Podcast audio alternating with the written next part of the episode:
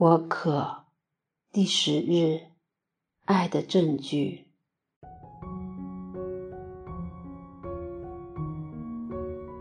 在昨天的反思中，我们意识到，我们最原始的渴求是来自天主，是一份来自天人之间的关系的互相渴求。这渴求就好像种子一样。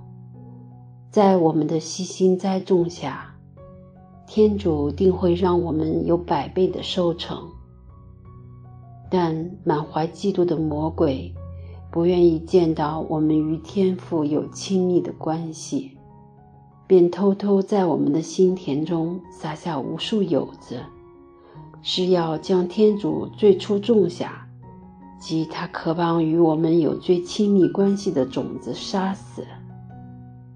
故此，魔鬼使出诡计，在我们的生活中布下无穷无尽的欲望，令我们分心，并分身不暇去理会及照料天主种下的麦子，继而破坏我们与天主的关系。我们的敌人有两大主要的伎俩：第一是叫我们相信天主不够好。而他并不会将最好的给予我们。魔鬼会设法令我们觉得天主供给我们的并不足够，故此我们要在别处寻找我们所需的一切，目的是要令我们渐渐离开天主及他的行径。这样，魔鬼就成功的令天主种下的麦子。窒息而死。敌人第二个常用的伎俩，就是令我们相信自己不够好，不值得天主的爱。魔鬼会设法令我们失落于自己的软弱、破碎、无价值及罪恶当中，并要我们相信天主的爱不是没有条件的。而我们也没有条件要求天主的爱。透过这些轨迹，他会设法令我们相信，我们既不能得到天主的爱，同时也无法与天主建立亲密关系。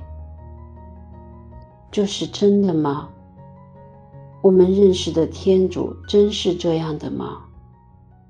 四旬期第二主日的福音提醒我们：每人都有在山顶与天主相遇的经验，都在我们生命中受过天主的恩惠。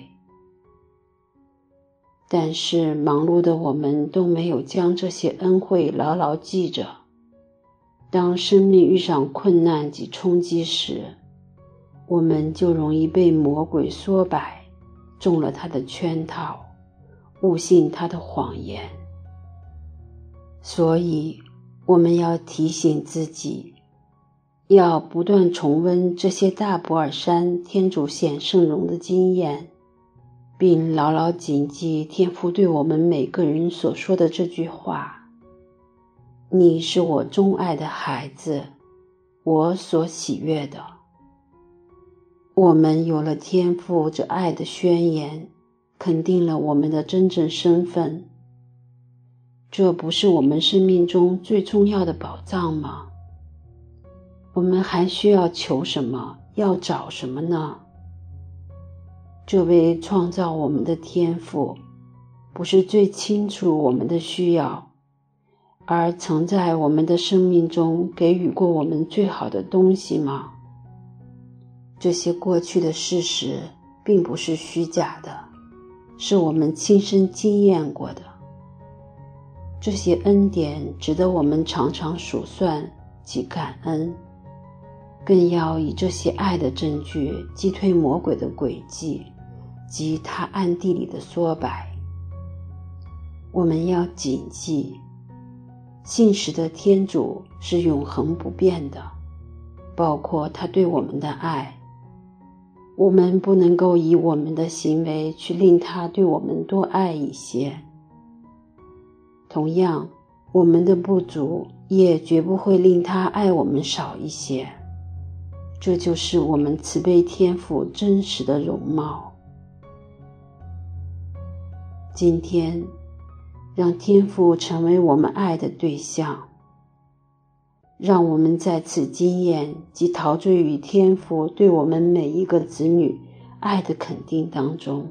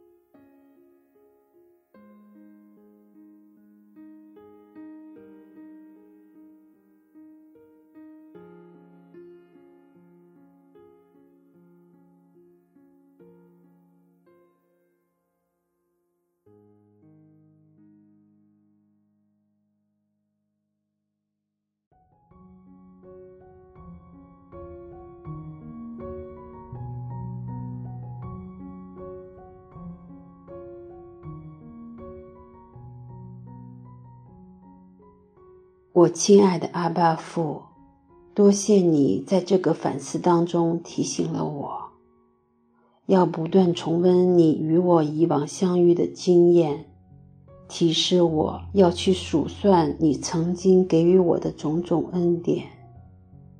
求你赐予我一颗对你坚定不移的心，正如你对我的爱从不动摇一样。请教我学习懂得。在不断重温你在我生命中爱的证据时，我会越来越看得清楚你真实的慈悲面容。天父，我爱你。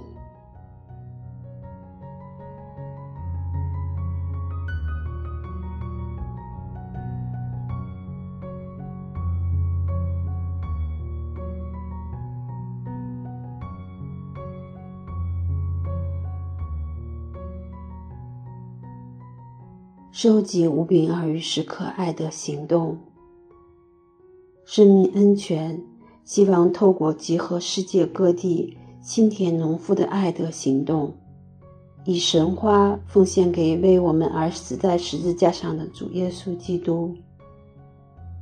所以，我们鼓励大家响应我们的邀请，将你的五饼二鱼时刻爱的行动的成果与我们分享。我们会把在这四旬期内所收集到的爱的行动果实，与庆祝主耶稣复活的弥撒中奉献给我们在天之父，作为回报主耶稣舍身救赎我们的恩德。请到 lent dot f l l dot c c 斜杠 action 与我们分享你的五饼二鱼时刻爱的行动。另外，我们会于每个主日，将大家那些愿意与其他人分享的见证内容，在我们的社交媒体中发放，让你被天主触动的见证，继续燃点及鼓励其他人的心灵，发挥五饼二鱼时刻的威力。再次感谢大家的热烈分享，天主保佑。